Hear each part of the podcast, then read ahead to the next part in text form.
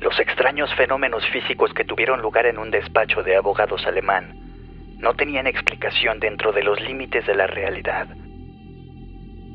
Todo comenzó con unas lámparas fluorescentes que se apagaban bruscamente. Luego, un archivero muy pesado apareció lejos de donde solía estar. Los fusibles automáticos de la red eléctrica saltaban sin razón aparente y el tóner de la fotocopiadora aparecía derramado por el suelo de la habitación. Incluso los teléfonos parecían haber enloquecido. En menos de una hora se realizaron casi 60 llamadas al mismo número telefónico.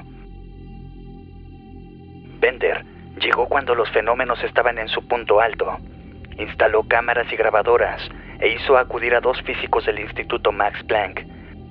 Los cuadros giraban, las luces estallaban, los cajones se abrían. Aunque nunca quedó registro fotográfico o sonoro de ello, solo contamos con el testimonio de quienes dijeron haberlo visto.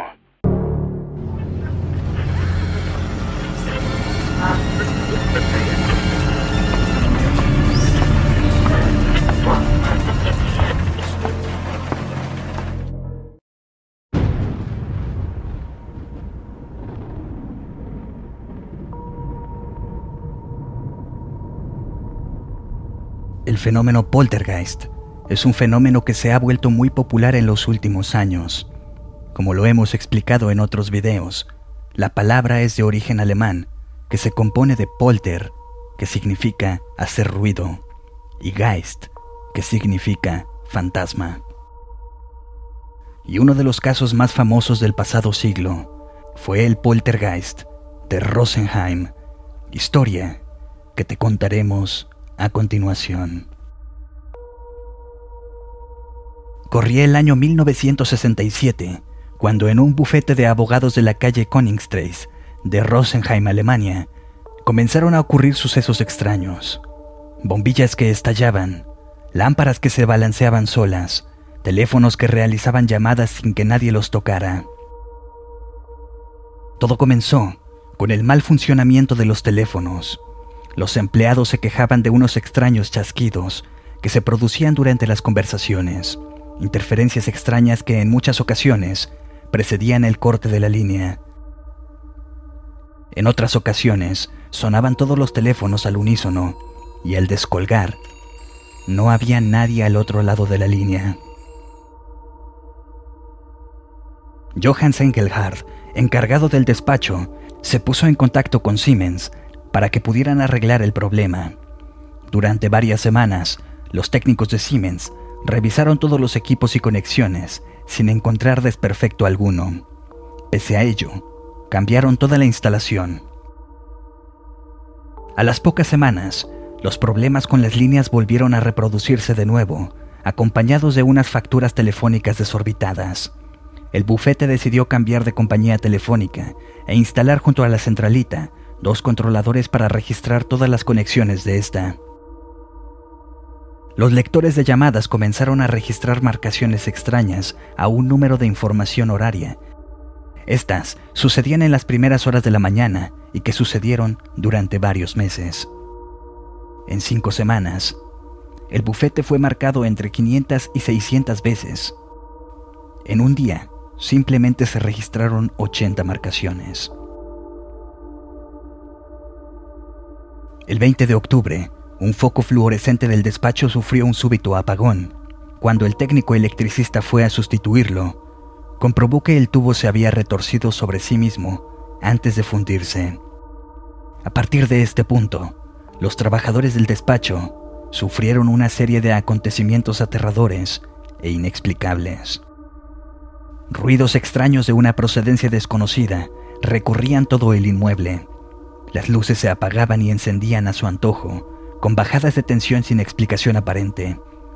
Pequeños objetos salían volando en el momento más inesperado. Cuadros que giraban sobre sí mismos, cajones que se abrían y portazos. De nuevo, los electricistas revisaron toda la instalación en busca de una explicación para los sucesos. Estos mismos electricistas pudieron ver, mientras se revisaba la instalación, como algunos de los tubos fluorescentes giraban y se desenroscaban solos. La desesperación de los abogados fue en aumento, requiriendo la presencia del gerente auxiliar de la empresa estatal alemana de electricidad para que investigase lo que allí ocurría. Se cambiaron cableados, fusibles, se renovaron todas las unidades telefónicas e incluso se cambiaron todos los focos fluorescentes por bombillas. Herr Adam, que ya sospechaba que allí había algo más que un problema eléctrico, solicitó la ayuda del prestigioso doctor Hans Bender del Instituto de Parapsicología de la Universidad de Fribourg. Bender, junto a un equipo de 40 personas, entre los que había científicos y físicos de distintas especialidades, comenzó a principios de diciembre el estudio del caso. A continuación, podemos ver una foto de Herr Adam explicando los sucesos mientras un bolígrafo levita a su lado. Se instaló un equipo técnico para medir las distintas fluctuaciones del voltaje y los campos magnéticos. También se controlaron los cambios de temperatura y los niveles acústicos e incluso de ultrasonidos. También se instaló un controlador más potente para hacer un seguimiento de llamadas telefónicas. Tras el estudio, el Instituto de la Universidad de Fribourg determinó el siguiente informe, rubricado por el doctor Hans Bender. Los fenómenos existen, han sido observados y detectados por los instrumentos de medida. No existen alteraciones magnéticas observadas que produzcan los fenómenos. No se detecta ningún campo electrostático intenso que produzca los fenómenos. No se producen variaciones de tensión que no proceden de alteraciones de la central transformadora. No se registran fuentes ultrasónicas ni infrasónicas. No se detecta ninguna manipulación fraudulenta. Los fenómenos observados desafían las leyes conocidas. La manifestación de los fenómenos es el resultado de una fuerza aperiódica y de breve duración. Los fenómenos son dinámicos y actúan sobre las masas. Los fenómenos se manifiestan controlados por fuerzas inteligentes. La investigación de Hans Bender relacionó tras la observación constante de la causística a una joven empleada del bufete de los fenómenos paranormales que allí sucedían. La empleada, Anne-Marie Schnabel, auxiliar administrativa, siempre se encontraba presente en el despacho cuando se desarrollaba el poltergeist. Bender estaba convencido de que ella tenía que ver con el fenómeno.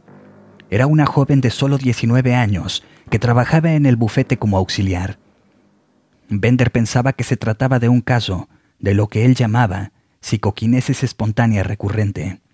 La chica sufría de trastornos emocionales, odiaba su trabajo y también a su patrón, pero reprimía toda esa ira y frustración.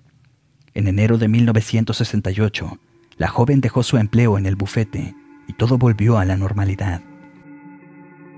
Rosenheim es uno de los casos más espectaculares del fenómeno poltergeist, pero Bender jamás publicó un informe detallado de su investigación.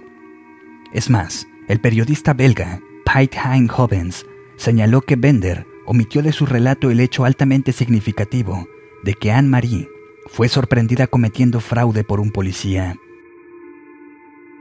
La sospecha de que gran parte de los fenómenos fueron un engaño se disparó en 1969, cuando apareció el libro Falsos Espíritus y Tramposos Reales, cuya publicación intentó prohibir judicialmente al abogado propietario del bufete, Sigmund Adam. En él, sus autores relatan cómo en su visita al bufete encontraron diversos indicios que apuntaban a un engaño. Por ejemplo, hilos de nylon amarrados a diversos objetos como una lámpara de péndulo, una tubería de gas o un cuadro en la pared, o una especie de garrote de goma oculto tras un armario con el que se podían generar los supuestos golpes fantasmales. Estos tres investigadores también señalaron que los problemas eléctricos podían haber sido provocados. Más sospechas de que fue un montaje vinieron del examen de los registros en papel de un medidor de corriente eléctrica que Bender instaló en la oficina. Cada vez que se producía algo en el bufete, la aguja del medidor registraba una fuerte variación. Pero el físico inglés John Taylor, que en los años 70 escribiría un libro apoyando las habilidades psicoquinéticas de Uri Geller, señaló que esas variaciones tenían todo el aspecto de haberse realizado mecánicamente. ¿Y tú qué opinas? ¿Crees que este caso haya sido en verdad un fenómeno poltergeist o un simple montaje para llamar la atención de las masas. Hemos llegado al final de este video. Si el video te gustó, no olvides dejarme un like, un comentario y suscribirte.